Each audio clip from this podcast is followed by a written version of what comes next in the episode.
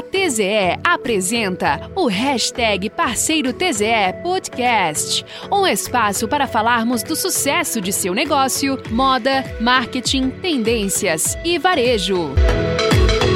Olá, lojista! Você já me conhece, eu sou a Bruna Leal, trabalho no marketing aqui da TZE e hoje a nossa pauta é programação de compras. Combinamos que não tem como falar de gestão sem falar em planejamento. E, ao contrário do que muitos pensam, planejar não significa somente colocar as informações no papel. Essa atividade exige muita mão na massa, especialmente quando falamos em compras, pois é preciso todo um trabalho para prever o que é essencial ao negócio, seja para a produção ou para revenda. Sabendo disso, o primeiro passo é estruturar um departamento de compras. Isso não significa que você precisa ter uma equipe ou mesmo um profissional somente para fazer isso. O importante é que as informações referentes às compras precisam estar organizadas em um só lugar de modo que possam ser consultadas e analisadas com agilidade e segurança sempre que necessário. Essa organização é essencial para o segundo passo de planejamento de compras: conhecer a demanda. Se os dados estão todos ali, basta consultá-los para saber o que comprar e quando fazer isso, certo? Já que muitos fornecedores trabalham com um prazo de entrega estabelecido. Muito comum na indústria têxtil é o prazo de dois meses de entrega, por exemplo. Sabendo de informações como essa, é possível entender a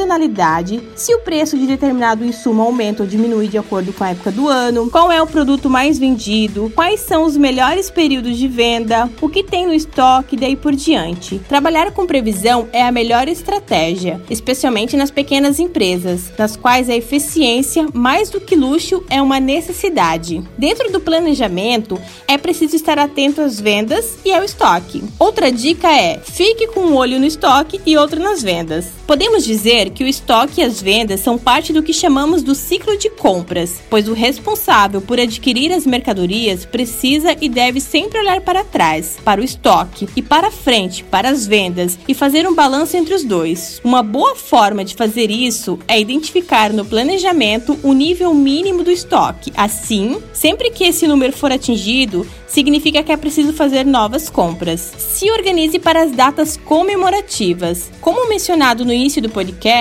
se você sabe que o fornecedor precisa de pelo menos dois meses para entregar suas peças, considere essa informação em seu cronograma de compras. Assim, você terá tempo hábil para trabalhar as melhores campanhas em sua loja. Chegamos ao fim do podcast dessa semana. Fique atento, pois toda semana temos informações e dicas para você alavancar o sucesso do seu negócio. Eu desejo que esse material tenha ajudado. Se você quiser contribuir com a construção desses conteúdos, escreva para marketing@tze.com.br. Aproveite para nos seguir nas redes sociais. Boas vendas e até mais.